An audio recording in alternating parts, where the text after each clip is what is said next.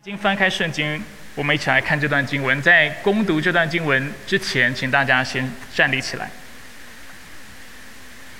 提摩太前书第三章第一节到第十三节：若有人想望监督的职分，他是在羡慕一件好事。这话是可信的。监督必须无可指责，只做一个妇人的丈夫，有节制、克己、端正，乐意接待外人，善于教导。不酗酒，不打人，要温和，不好斗，不贪财，要好好管理自己的家，使儿女顺服，凡事庄重。人若不知道管理自己的家，怎能照管上帝的教会呢？刚信主的不可做监督，恐怕他自高自大，落在魔鬼所受的惩罚里。监督也必须在教会有好名声，免得被人毁谤，落在魔鬼的网罗里。同样，执事也必须庄重，不一口两舌，不好酒，不贪不义之财，要存清白的良心，固守信仰的奥秘。这些人也要先受考验，若没有可责之处，才让他们做执事。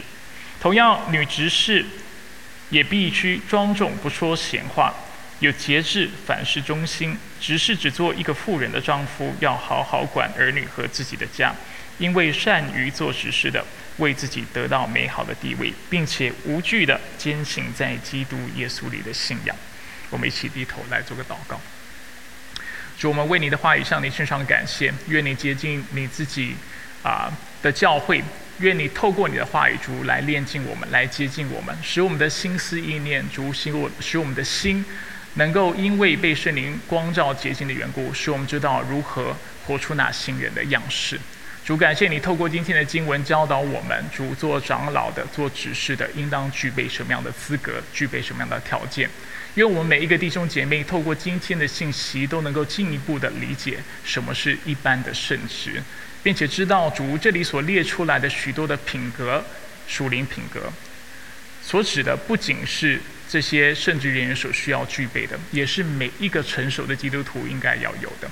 所以主，我们祷告，愿你透过你的话语来提醒我们，让我们看到主今天有哪些部分是我们应该而且继续不断在里面啊被提醒、不断的被更新的。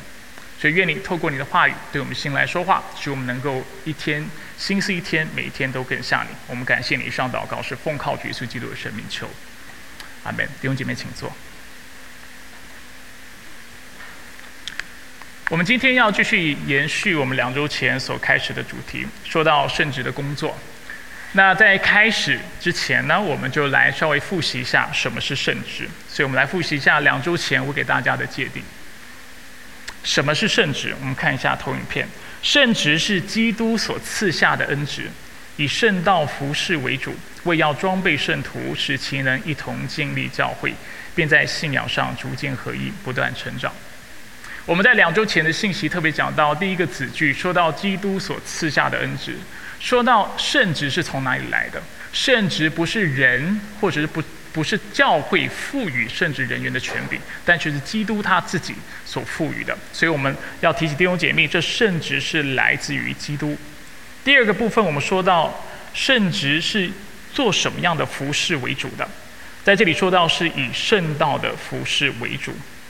在改革中，或者是长老制的体系当中，当我们说到圣职的时候，我们主要说到的是五方面。上周我们说到了特殊的圣职，其中包括使徒、包括先知、传福音等。然后其中呢，我们说到圣职的时候，还有包括两方面，就是今天要说到的一般圣职及长老，还有执事。而在这五个执事当中呢，应该说这五重执事或者是五重职份圣职当中的。只有执事所做的侍奉是跟圣道没有直接关系的，其他四个圣职都是跟教导上帝的话语有直接关系的。那至于长老跟执事他们的职分是什么，或者职务是什么，是我们今天要进一步来厘清、来说明的。再来，我们说到圣职的工作主要的目的是什么？就是为要装备圣徒，使其能够一同建立教会，并在信仰上逐渐合一。不断成长，所以圣职人员之所以存在，就在于他要教导弟兄姐妹来明白真理，并且知道怎么样把真理落实或者是应用到自己的生命当中。说到这里，我要稍微岔开今天的主题一下，然后谈稍微谈一下什么叫做真理的应用。其实这段时间我也跟不同的弟兄姐妹和团队分享，啊，对我来说，什么叫做应用真理？我们华人或者是在美国的社会，其实我们都是受到实用主义的影响。所以，当我们想到应用，当我们想到实践的时候，我们想到的就是实用性。我要去做什么？但是，当我们说到真理的应用的时候，其实它指的不只是做什么，而且我在说的是圣经它自己界定的方式。很多时候，圣经所教导我们的是真理，首先要被应用的时候，它的第一个步骤其实是默想，或者是我们会说是对你的心做了什么。所以，当我们来到神的面前读一段经文，看完之后，当我们来想要应用的时候，我们第一步不是说 “OK”，这个经文能够干嘛？这段经文能够做什么？而是我们要思考这段经文如何先应用在我的心上。有些时候我们称之为心智更新。那当我们说到心的时候，我们常说是涉及三个范畴，或者是三件事情：第一是思想，第二是情感，第三是意志。所以，当我们在领受一段经文，在试着去理解一段经文，或者是想要去应用一段经文的时候，我们首先问自己的是：就我的认知来看，透过这段经文，有没有什么是需要被调整的？这段经文有没有说哪些东西是，就是对善恶或者是好坏所做的区分，是我过去不明白的？或者这段经文怎么样纠正、修正我的三观，并且告诉我如何去看待我周围的人事物？所以第一个部分是在思想上，我们要先去想这个事情，我们才有可能做应用。第二个部分，我们讲到情感的范畴，意思就是说，当我看完一段经文的时候，我就要问自己，比如说今天的经文，看完以后，我是不是爱这真理？我是不是感谢上帝？谢谢你赐下圣旨的工作，你感谢你让我们教会有长老有执事，还是我看完上帝的话语，我的心是冰冷的，是冷漠的，是不在意的？如果不在意的话，当我们说到应用的时候，你还根本不用讲到说你要靠这段经文做什么。你要做的第一件事情是先来到神的面前，向他祷告，求上帝帮助你爱他的真理，然后再来意志。当我们有正确的观念、正确的情感的时候，我们要思考：那接下来我应当做什么样的决定来容神一人？我应该过什么样的生活，或者是在我的处境当中做什么样的抉择？才是讨讨上帝喜悦的，而在经过了这么一系列的思考之后，才有所谓的实用和实践，就是这种你要做的事情。当你知道什么是对的，什么是错的，什么是你该爱的，什么是你该恨的，然后什么样的决定是讨上帝喜悦跟不讨上帝喜悦之后，你才有可能做符合圣经所教导的事情。所以基督教所讲的不是道德主义，我不是要你外表上面。看起来变得一个更好的人。我们讲的也不是实用主义，就是所学到的所有的真理，只有实用的、实用的或实践的价值。上帝的话语要改变的是你的生命，是改变你的心，不是只是改变改变你的外表，改变你的行为模式。他要从你的内心翻转你这个人的状态，让你所做的一切，犹如真言所说的是由心发出的。所以你的生命的果效是能够长存的，你结出的近前的果子不是短暂的，但却是永远的。所以在这里要再次提醒弟兄姐妹，这就是为什么圣职人员很重要的缘故。圣职人员主要的工作，诶，没想到我还会连到今天的主题哈，都以为我偏题了。但是跟今天的经文有关系，圣职人员要做的事情就是把上帝的话语传讲清楚，然后让弟兄姐妹去做默想和应用。让你们，或者让我们每一个人透过该段经文，我们去思考，所以他对我的思想、对我的情感、对我的意志说了些什么，然后我应当如何回应，使我能够在一系列的反思、反省过后，我能够做出正确的决定。所以这就是圣职重要的缘故，因为它是以圣道的服饰为主。好，我们要继续来看今天的主题。所以上周我们讲到特殊的圣旨，我们特别讲到三方面：是使徒、是先知、是传福音的。我们之所以称它为特殊的缘故，是因为它是短暂的。上周我们查经里面有这样的题目，不知道弟兄姐妹有没有办法回答？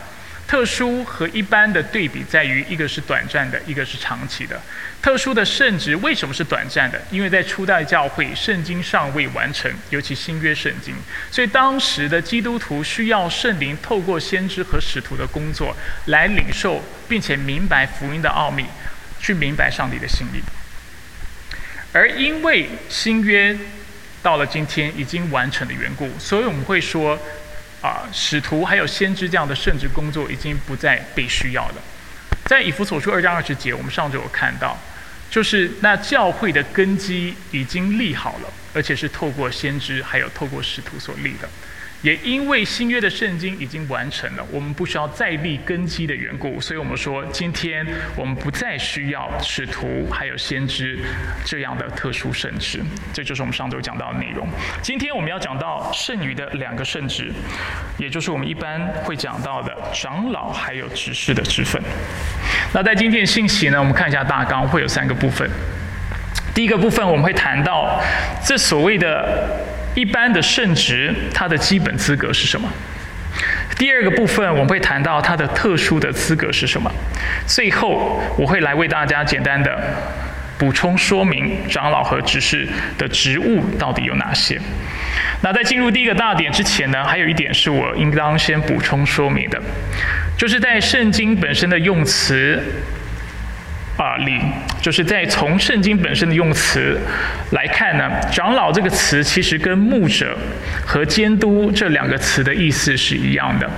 在圣经当中，有些时候我们看到他会形容牧者为啊，或者是形容长老为牧者，或者是形容长老为监督。譬如说，我们在上周的经文四章十一节，我们就透过一幅所书看到，应该是两周前哈，保罗称那些长老为牧者和教士。牧者和教师，那在那一周的信息，我特别跟大家解释，它是同一个职分，所以它可以称为是牧者教师，可以把那个和拿掉，它就是一个职分。那我今天不是今天啊，就是这几天在想，诶，我们都称牧师为牧师，不知道跟牧者教师这个混在一起有没有关系哈？应该是我自己的想象了，应该是没什么关系。但是牧者教师凑起来就刚好是牧师，也许牧师的名字就是这样来的吧。大家不要太严肃啊，那个部分我不确定哈，是不太靠谱的。但是总之呢，牧师这个职分跟长老职分是一样的。在今天的经，我们也看到保罗称长老为监督，提摩太前书第三章第一节。那监督为什么跟长老一样呢？我给大家一段经文就好，在我然后之后我就不再给大家其他经文，因为对所有的福音派的学者来说，所有的人都认为长老、监督跟牧师基本上是一样的职分，这个是不太需要再去进一步讨论。那我想，我也不想要花太多时间来讨论这个事情，然后使我们今天不能去谈论一些其他我觉得更重要的事情。不过我们先看一段，看一下这段的经文，提多书一章五到七节。提多书的一章五到七节，我们看到为什么这里让我们看到长老和监督是一样的。在这里，保罗跟提多说：“我从前把你留在克里特，它是一个岛屿哈，是要你照我所吩咐你的，在各城设立长老。”所以，让我们看到保罗叫提多做的事情，就是要在各城，在这个岛屿设立长老。若有无可指责的人，跟今天所说到的资格是一样的，就可以设立。然后，接着第七节，他就突然把长老称作为是监督。他说：“监督既然是上帝的管家，就必须无可指责。”然后继续讲到这些长老和监督应当具备什么样的条件。所以，基于这段经文，当然还有许许多其他的经文。我们看到长老和监督，或者是牧者、教师，或者是所谓的牧师，这三者的职分是通用的，是一样的。所以，今天我们就当我说长老的时候，某种程度上你可以把它理解为牧者、教师；某种程度上你也就可以把它理解为监督。尤其监督和长老是绝对是完全一样的概念。现在牧师这个概念会比较不一样，是因为的确在一个教会当中，除了长老，我们通常会称特定的人，比如说大家就会称为为牧师。那今天我们不会在这方面去做太多的分别，因为就圣经文学或者是圣经本身的内政来说，牧者还有长老其实是一样的职分。那现在会有这样的区分，跟现在的教会的啊历史的发展是有啊相当的关系的。所以我们先来看一下所谓的一般的圣职或者是长老和执事，他们都共有的基本资格。第一个资格就是要灵命成熟，要灵命成熟。在今天的经文当中，我们看到许多地方都有这样的观察和洞见。比如说三章第二到第四节就说到，监督必须无可指责，只做一个妇人的丈夫，有节制、克己、端正，乐意接待外人，不酗酒，不打人，要温和，不好斗，不贪财，要好好管理自己的家事，儿女顺服，凡事庄重。说到执事的时候，保罗基本上是列出了几乎一样的要求，说到执事也必须庄重，不一口两舌，不好酒，不贪不义之财，不说闲话，有节制，凡事忠心，只做一。一个妇人的丈夫要好好管儿女和自己的家。当我们仔细去观察并且思考上述的这些条件的时候，我们会注意到两件事情：第一，这些条件帮助我们重新去反思教会的领袖真正应当具备的条件或者是特征是什么。教会的领袖，我们现在想到领袖，我们想到是什么？个人魅力强啊。口才很好，当然这跟今天讲到的可能教导恩赐有点关系。高智商、高学位，对不对？啊，或者是在职场当中，他的啊职分是非常高的。我们认为这就是一个领袖该有的样子。结果今天的清单，他告诉我们，教会的领袖应该是什么样子？不酗酒，不打人，还蛮容易的。普通到令人惊讶，但这是一个很重要的观察。因为在这里所描述的特征，基本上就是一个成熟的基督徒该有的样子。一个人之所以会做教会的领袖、做教会的长老，或者是教会的执事，会成为圣职人员，其中一个关键的原因就在于，因为他比其他的弟兄姐妹成熟。所以这就说到第二个部分的观察，就是这其实是每一个成熟的基督徒都该有的样子。因为基督教讲究不只是言说，包括身教，不只是我们能够传讲真理，但是我们也能够把活出来的缘故。所以教会的领袖很自然的，就是在他的行为模式跟他的属灵状态，他是需要比一般弟兄姐妹还要成熟的。但是这不代表其他的弟兄姐妹，如果你不想要成为圣职人员，你就不需要追求或者是啊去得着这些的属灵的品格或品质。圣经清楚让我们看到我们。比如说不不酗酒，在以弗所书当中，我们也看到不要醉酒，乃要被圣灵充满。圣经清楚让我们看到这些的特质是每一个基督徒都要追求的，只不过。今天，如果你要做领袖，你要做长老，你要做执事，那的确你在现阶段就需要是比弟兄姐妹成熟。所以，我们不可能是等你成熟了才把先把你放在这个位置，然后等你成熟，不可能的。因为在教会当中，长老和执事是担任非常重要的职责，做非常重要的治理的工作。所以我我们不可能先让你成为长老只是在等你成长。一般会等你已经成长到某种程度，才把你放到这个位置。所以，这是我们可以观察到的有趣。的地方，那所以呢，这这个清单告诉我们，一个成熟的基督徒应该是什么样子的。经文告诉我们，成熟的基督徒在众人面前必须是无可指责的。无可指责指的不是完美无瑕哈，无可指的指的指的只是单纯这个人在。就是大体来说是没有什么太明显的问题的，因为你要鸡蛋里挑骨头，每一个人都会啊身上都有很多的缺点，都可以找到很多批评的地方，但这却不是在这段经文里无可指责的意思。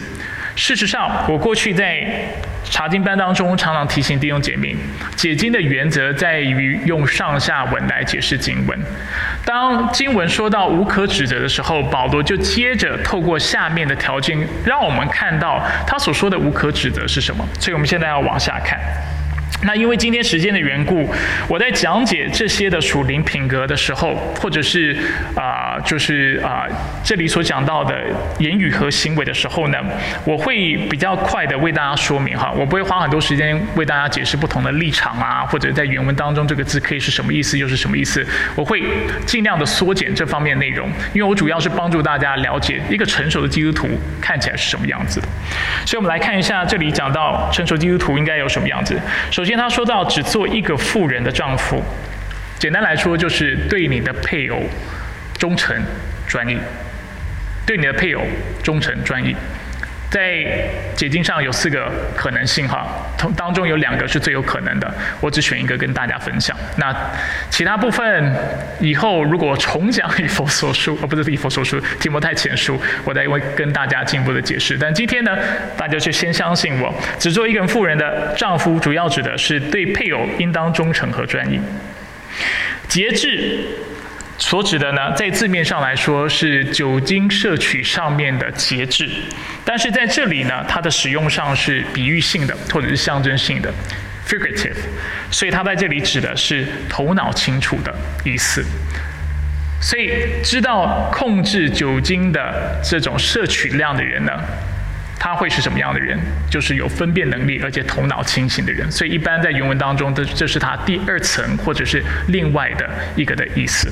所以要做教会领袖的人，他必须要头脑清楚，有判断能力。他不一定最聪明，但是他要能够有基本的对错是非的判断能力。再来讲到克己，克己指的就是自制能力；端正指的就是在行为上正直。所以我们看到一个领袖，他需要对他太太忠心，对他配偶忠心，他头脑要清楚，他要有自制的能力，并且他行为正直。而当他具备这些条件的时候，我们不难想象，他就会结出第三章第三节以及第八节的果子：不酗酒，不打人。要温和，不好斗，不贪财，不一口两舌，不好酒，不贪不义之财。前面的半段是讲到监督或长老的资格，后半段是讲到执事，但基本上是一样的。简单来说，就是三个很重要资格：不好酒，不好斗，不好财。不好酒，不好斗，然后不好财。那为什么在这段经文两次提到酒？然后为什么在以弗所书又讲到不要醉酒，然后被圣灵充满？因为以弗所的教会，这时候当保罗写信给提摩太的时候，提摩太就在以弗所的教会。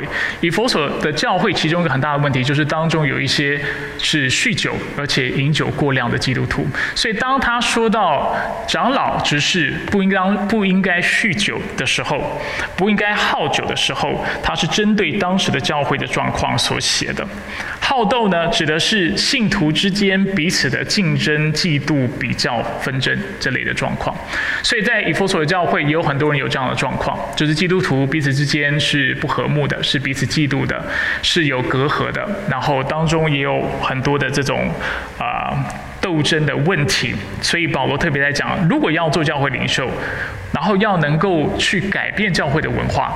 作为一个领袖，当然他自己要是不好斗，如果又是一位领袖，他很好斗的话，那只会造成更多的隔阂和分隔。那相较来说呢，基督徒的领袖却应该是温和的。温和指的就是在待人处事上知道如何谦和、谦逊，然后能够礼让，知道。如何不求或不强求自己的益处，但是愿意以恩慈来对待别人，并且学习去看别人比自己强，这叫做温和。所以他不好斗，但是他很温和，他知道怎么去退步，他知道怎么样在遇到冲突的时候不求自己的益处。第三，好财。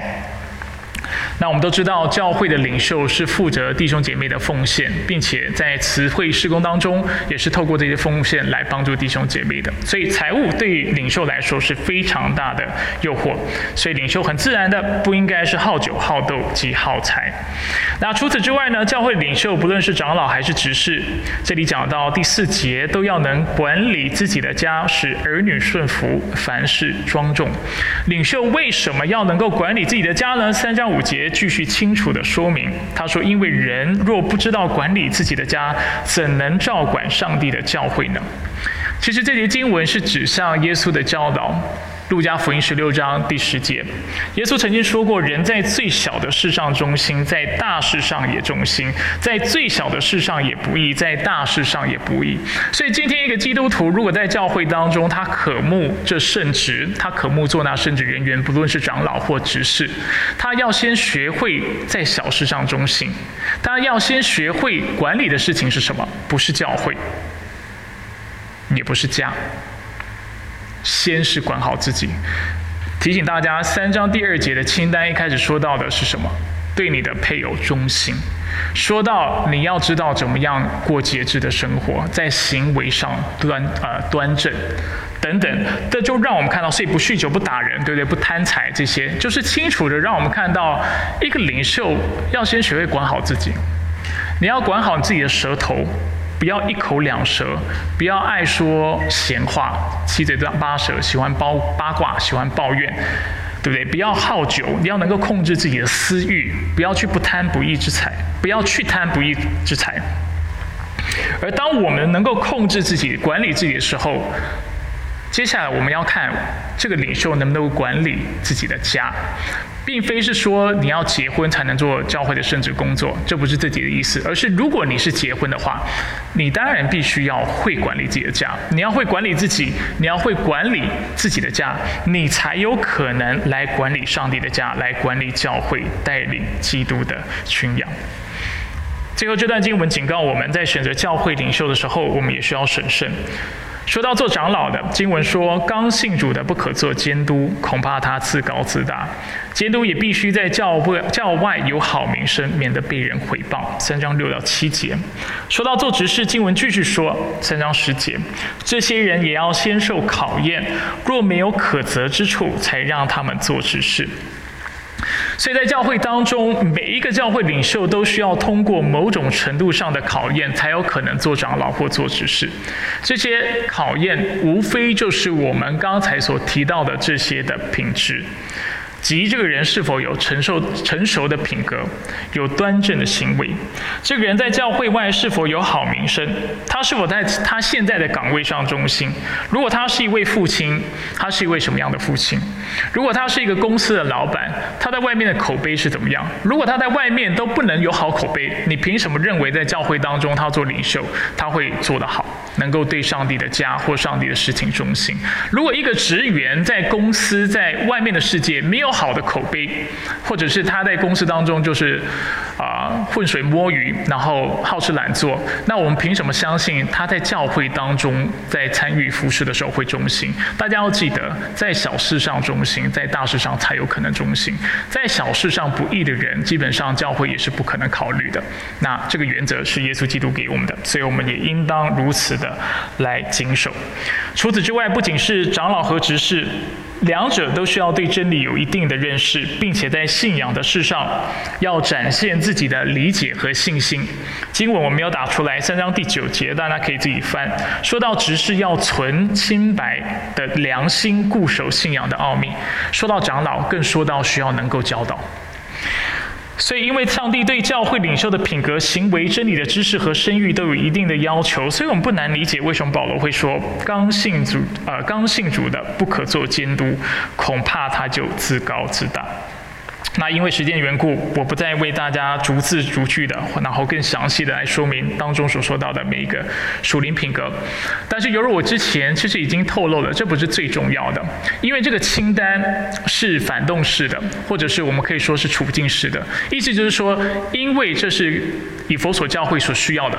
所以保罗特别说到这些的条件，譬如说不要酗酒，但是针对不同的教会，他可能就会列出一些不同的条件。最重要的是什么？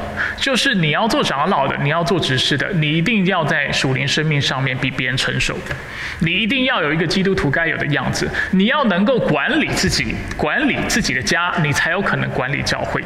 这些原则是不变的。至至于具体上来说，这个属灵的生命是一个什么样的成熟，它可能会有一点。不同的表现的方式，应该说结出的果子可能稍微看起来不一样，但是我们不会说今天的清单是一个啊 comprehensive 完整的彻透的这样的一个清单。但是我并非是说今天里面所说的这些品质是不重要的，或者是可以忽略的哈。一个真正要做长老和执事的，经文有说的都要做得到，只是经文没说的，他可能也要做到，只是经文没特别讲出来而已。这是我的意思。所以他的灵命一定要是成熟的。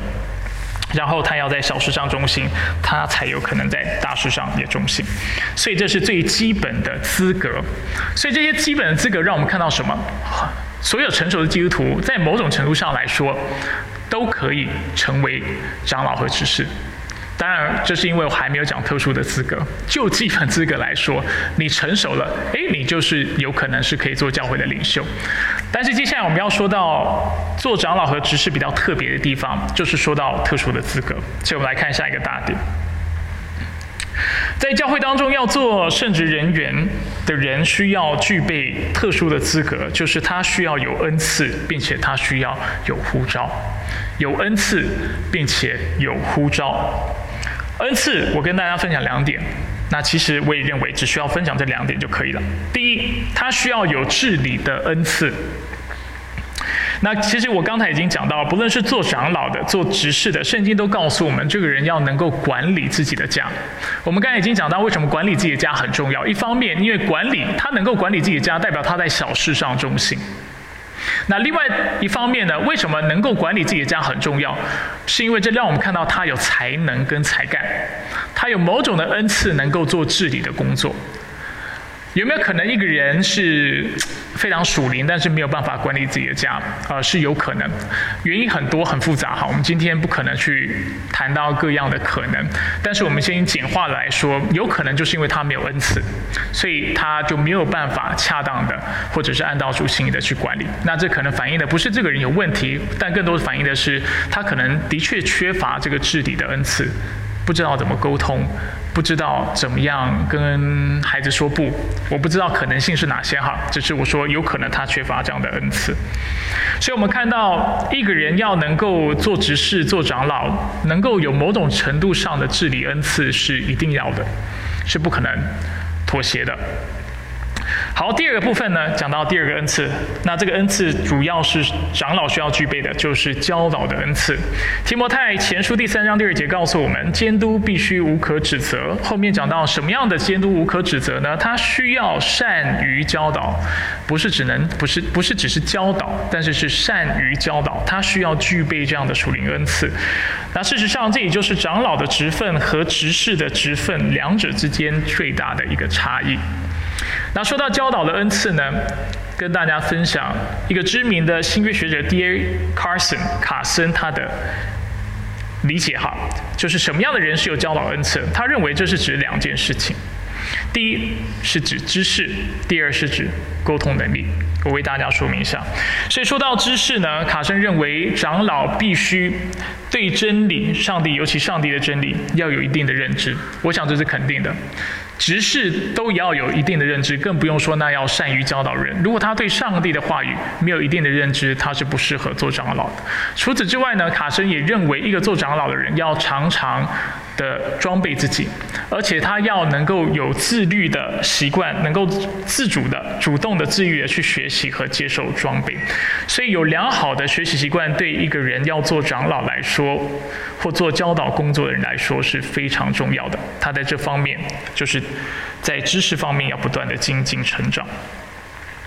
那卡森指出呢，长老除了要在真理的事上不断装备自己之外，他也需要操练自己的沟通技巧。卡森是在福音派当中非常知名的学者，也是我非常敬佩的一位学者。那他是一个啊，他是也是在神学院做教授的。他就说，在神学院当中呢，他观察到一个事情，就是在他所啊，就是教导的学生当中呢，有很多的学生是非常杰出的，知识量非常庞大，对圣经的真理也非常明白。但是他认为这些人完全不适合做长老，因为他们不具有。教导的恩赐，或者是更确切来说，这些人缺乏沟通的能力。沟通的能力对卡神来说又是指两方面。第一方面呢，就是你的社交能力有问题。卡森认为，其实这些很厉害的、很知识量很大的、很聪明的神学生，因为不知道怎么做人，也不知道怎么跟人相处，导致他们在教导真理的时候会有鸿沟、会有落差，也使别人听不懂。他们就活在自己世界当中，而因为这样的状况，他会说这样的人是没有教导恩赐的。如果你的教导没有办法使人能够明白的话，那很遗憾，你可能不是一个适合教导的人。你可能懂很多，但是可能你不适合去教。另外一方面呢，他说这些学生很多时候也具备另外一个问题，用我的话语来说，就是缺乏人生历练。他特别说到，这些学生是不知道怎么样去应用真理。概念、道理、神学、教义，什么都懂，解经样样都行。但是我怎么样把这些事情落实到自己的生命当中，落实到，或者是去辅导弟兄姐妹，教导他们去落实这些真理，搞不清楚，因为自己的人生历练不够，或者是自己在这方面的啊，就是能力也好，举一反三的能力或者应用的能力是不足的缘故，导致在教导真理或者是沟通上就出了问题。所以对卡森来说，他认为如果一个人要做长老或者要做教导的工作，需要具备的就是这两方面：第一，知识，而且知识要不断的精进；然后还有沟通能力。那这两点观察，我觉得还是蛮重要，也蛮有帮助的。因为一方面，我们看到教会中呢，常常我们会让一些口才很好，就是沟通能力很好的人做教导，但是这些人不一定重视上帝的话语，这些人也不一定了解上帝的话语，这些人也不一定渴慕上帝的话语。对他来说，他就是靠他的口才说啊吃饭的。那很多教会的啊，很多的教会可能看到这样的弟兄姐妹，就哇，你好有恩赐哦，所以就把这些人放在重要的位置，就导致。整个教会都受苦，当然受苦，我是指说从可能从圣经的这种角度来说，他们受苦，可能他们乐在其中哈，因为就觉得哇，我们的有一个很会讲道的牧师，然后每次讲道都让我好感动，但是却不知道可能在真理上面已经出了问题。那现在现在的在现在的教会当中，这样的状况的确是蛮常见的。那求主保守我们，让我们教会不要成为这样的教会。那另外一方面呢，我们也看到有些能有些的人是知识量很大，但是却不知道怎么沟通，不知道怎么样应用真理。那如果是这样的状况，的确在教导事上，他也不能够产生果效，结出那教导所结出的果实。所以，一个人如果有教导恩赐，适合做长老的，代表他要有一定的知识，他要有，他要能够自律的学习、接受装备，他也要能够有一定的沟通能力，意味着他的社交能力要有一定的程度，而且他要有足够的人生历练，知道怎么应用真理，这样的教导才会是有效的。所以这是有关教导的恩赐。所以，如果今天一个人要做长老或执事，他需要具备首先最基本的就是治理的恩赐。除了治理的恩赐外呢，讲到长老，讲到一个比较独特的恩赐，就是教导的恩赐。那当然，我是从圣经的教导来做这个比较狭义的界定方式。所以，做长老的人应当能够教导，并且能够治理。再来，我们要讲到呼召。长老和执事除了要具备上述的这些恩赐之外，他也需要有呼召。那说到呼召，我们又指两方面。今天很多的两方面哈，哪两方面呢？内在的呼召以及外在的呼召。内在呼召以及外在的呼召。提摩太前书三章一节提到了内在的呼召。若有人想，呃，若有人想望监监督的职分，他是在羡慕一件的好事。保罗并没有特别讲到这个人羡慕这个职分到底是出于什么原因哈，但是总之我们知道是他内在的一个感动。所以广义的来说，我们一般说到内在呼召的时候，我们指的是你认为自己有这份感动，想要参与这个圣职，并且你认为这份感动是从上帝来的，我们称之为内在的呼召。我再说一次啊，最广泛的方式去界定这内在的呼召，就是你觉得这是神要你去做的。然后，所以你有这个感动，这就是内在呼召。但是这不是比较严谨的界定方式哦，这是比较广泛的界定方式。坦白说呢，华人教会一般在案例牧者或者是在啊分辨一个人是否有呼召的时候，他们通常都是透过这种非常广泛的内在呼召在做区分，在做区别。所以他们会问说：“你有没有什么经验，或者是什么原因让你觉得你真的被呼召？你很确定吗？你是否对主有一定的热忱？如果你的心里很火热的话，他就说那就去吧。这可能就是上帝要你做的事情。但是这有一个问题哈，就是自己的热情有时候是真的很主观的，而且会使自己蒙蔽了眼。当我们说到内在呼召的时候，其实很多时候我们还要说到另外一点，是比较狭义的界定方式，就是说。”如比如说，如果我有觉得我有护照，除了我有这份感动之外，我的确需要问我自己：我是否具备这个职分所需要的属灵恩赐？我能治理吗？这个人一定要去诚实面对这个问题，对不对？我能够教导吗？还有，现在我的属灵生命是什么光景？我是否对圣经有一定的认识，并且我渴望在基督里不断的成长？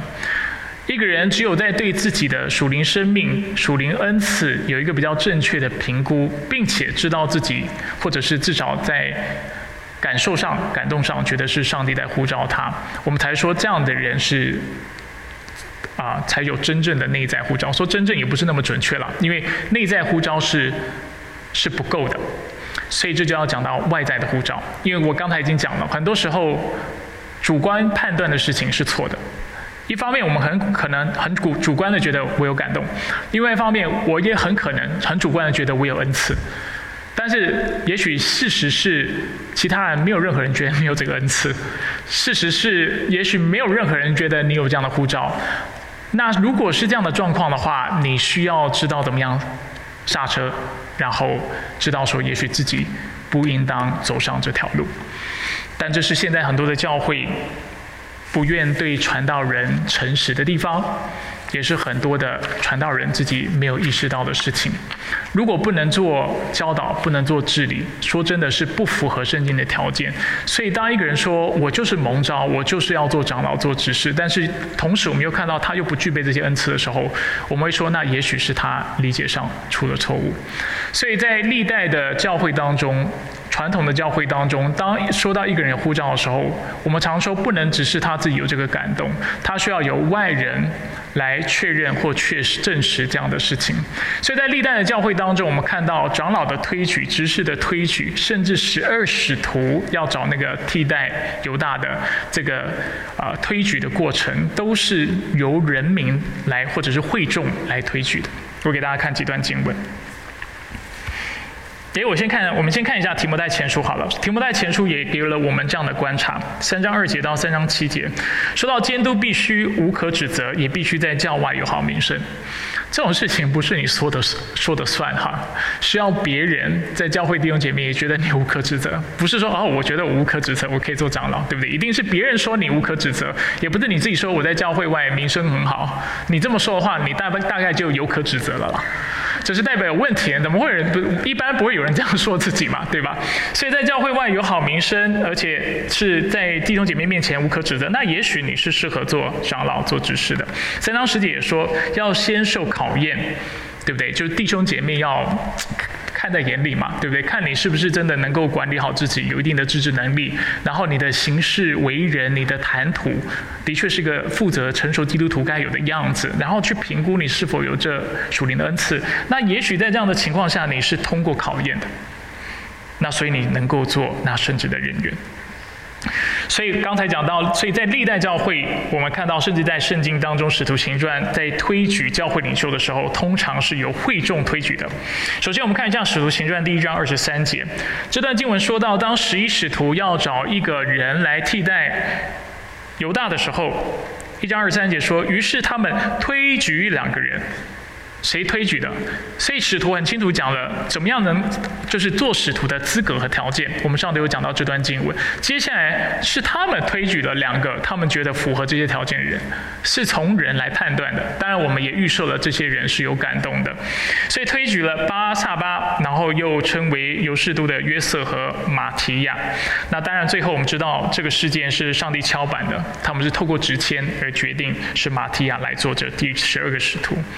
那同样的，在使徒行传第六章，当要推举七个管理范式的人的时候，使徒也要求说希腊话的犹太人。六章三节，从你们中间选出七个有好名声、满有圣灵和智慧，我们派他们管理这事。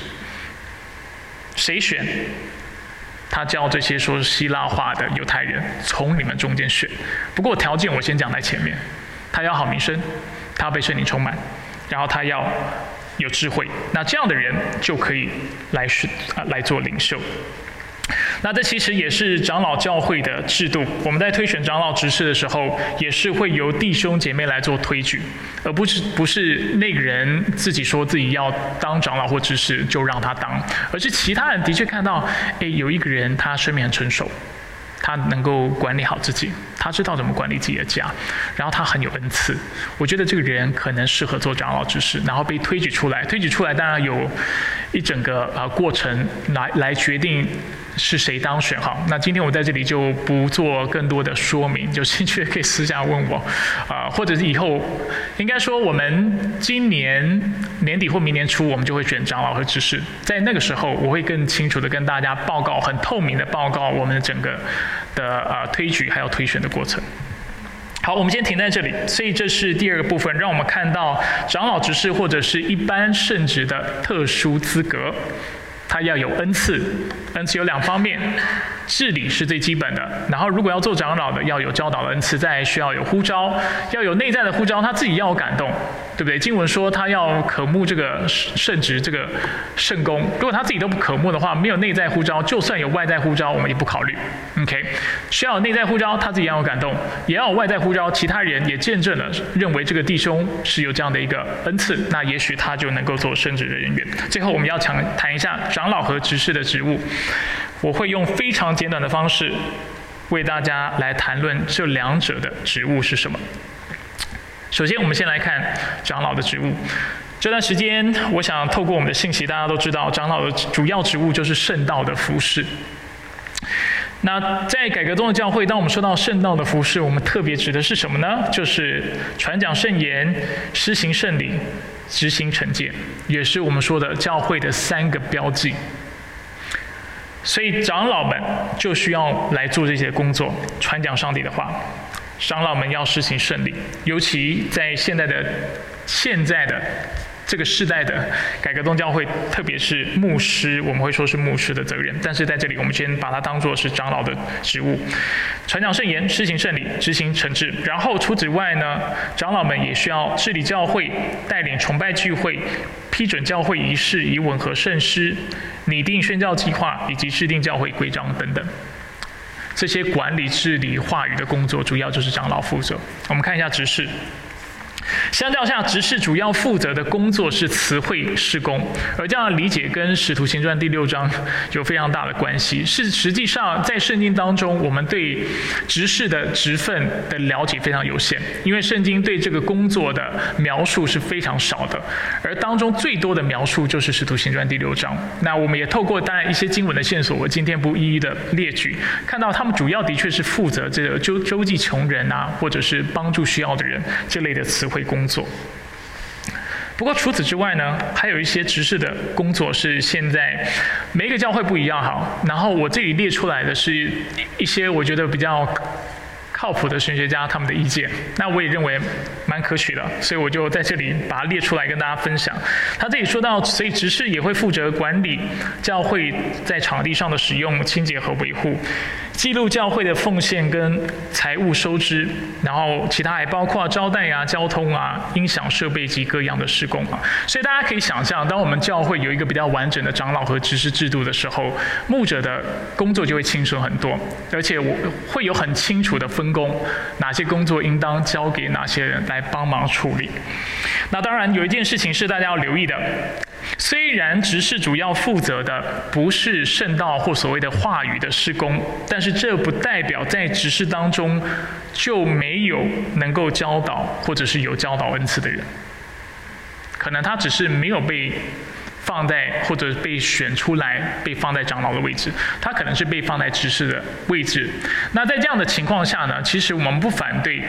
在有些合适的时候，我们让这些执事来帮我们做一些啊教导啊，或者是做一些啊可能辅导的工作，这些都是合适的，因为他本身能够做教导工作，也有教导的恩赐，所以我们要留意这个事情，并非所有的执事因为是执事就不能教导，这不是经文所说的哈，经文是说至少要能够治理那。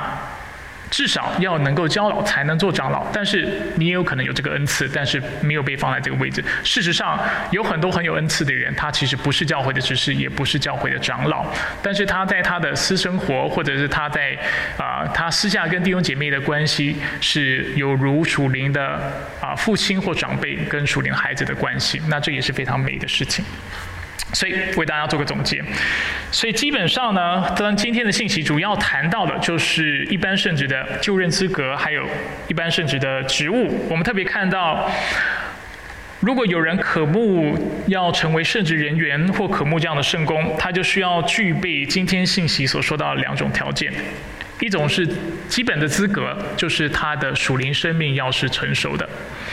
第二方面，我们的确讲到，他需要具备某种的恩赐，是治理的恩赐。如果是要做长老，特别是要有教导的恩赐。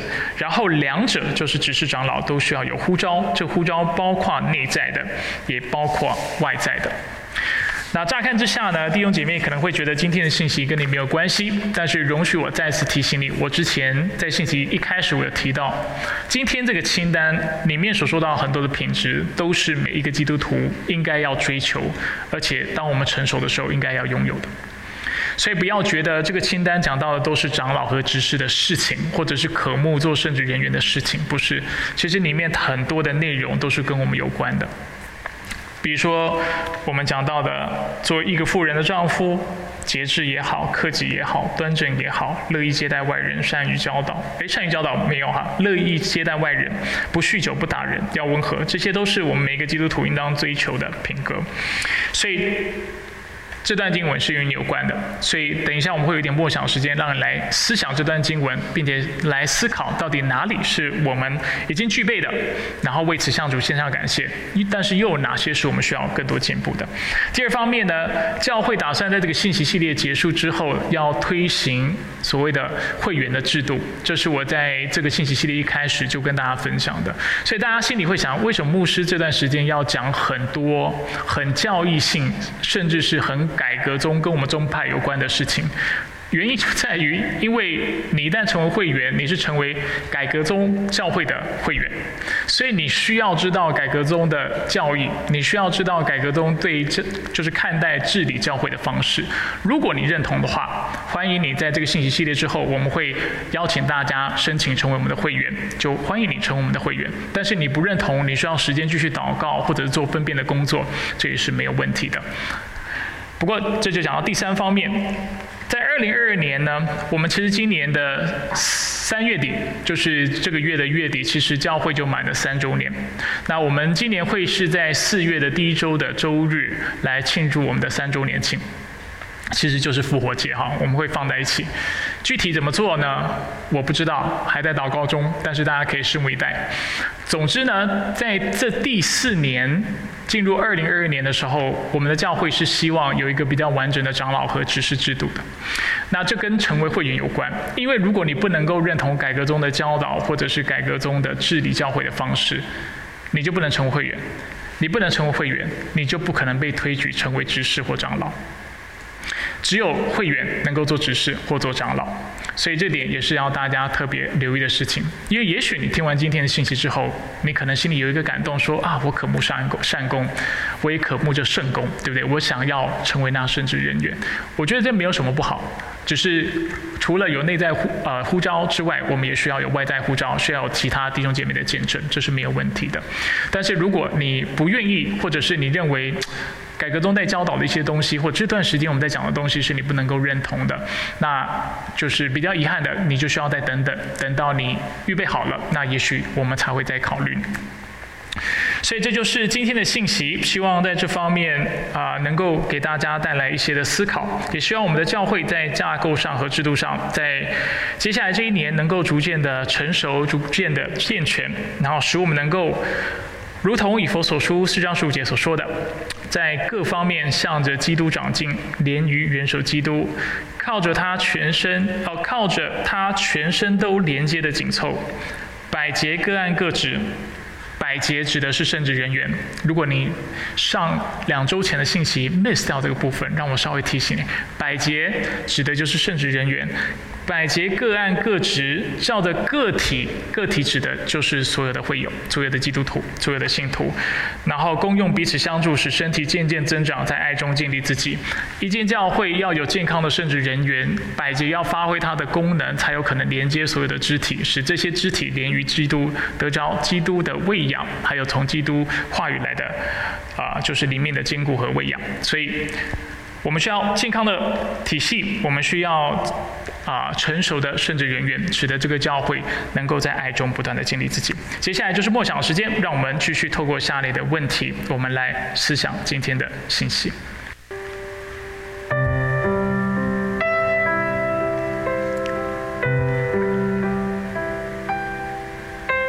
我们一起低头来做个祷告，使我们再次来到你面前。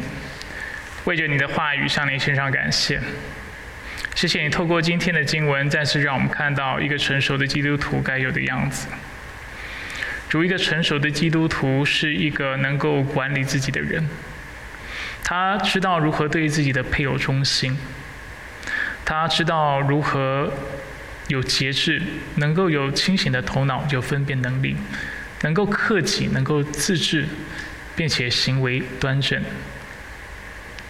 他知道要如何管理自己的家，并且知道如何使儿女顺服，因为他他知道在小事上忠心，他在大事上才有可能忠心。在小事上，他能够专注于上帝以及上帝的话语；他在大事上才不会走偏，才不会因为自己私欲的牵引而犯罪得罪你。所以，就我们来到你面前，主，我为每个弟兄姐妹祷告，也为我自己来祷告。主，我们的生命总是有不断成成熟还有成长的空间。愿你透过今天这段经文，你来提醒我们。哪里我们应该做得更好？我们心里应当是如何思想，如何去感受，如何做决定，才是讨你喜悦的？我们舌头、嘴巴应该说什么样的话，才是荣耀你的？我们行为上又应当是什么样子的？主才不是亏欠你的。愿你来带领我们，光照我们，使我们能够明白你的话语。愿我们在座的每一个弟兄姐妹，虽然不是每一个人都能够成为圣职人员，但是每一个人都能够成熟，成为那成熟的基督徒。也为教会接下来一年主来祷告，你继续来感动人心，让我们当中如果有一些是。想望这些职分的，渴慕这些职分的，主，你继续在他们的生命当中来做工，让他们不仅心里有这份感动，也让他们有这样的恩赐。除此之外，也给他们外在的呼召，让他们的恩赐是被别人能够看到的。除此之外，主，我们也祷告，主，你在这个教会当中，主你自己来兴起那合乎你用的领袖。一个教会的领袖跟甚至是由哪些人来担任，对一个教会是有非常大的影响的。犹如以佛所教会没有好的长老，没有好的执事，造成当中有很多的纷争、很多的分裂，说闲话、酗酒、斗争、贪财，甚至贪贪恋女色等等的问题，都是因为没有正直的。没有敬虔的、没有有恩赐的长老在当中来治理的缘故，主，我们不愿这成为我们教会的光景，所以愿你兴起合适的领袖，兴起主你所重用的仆人，使他们能够一起参与在这个教会的侍奉的阵容当中，使百节能够各按各职。并且使个体能够按着功用彼此相助，使身体能够渐渐成长，在爱中来建立自己。愿你保守你自己的教会，我们感谢你。以上祷告是奉靠主耶稣基督的生命求。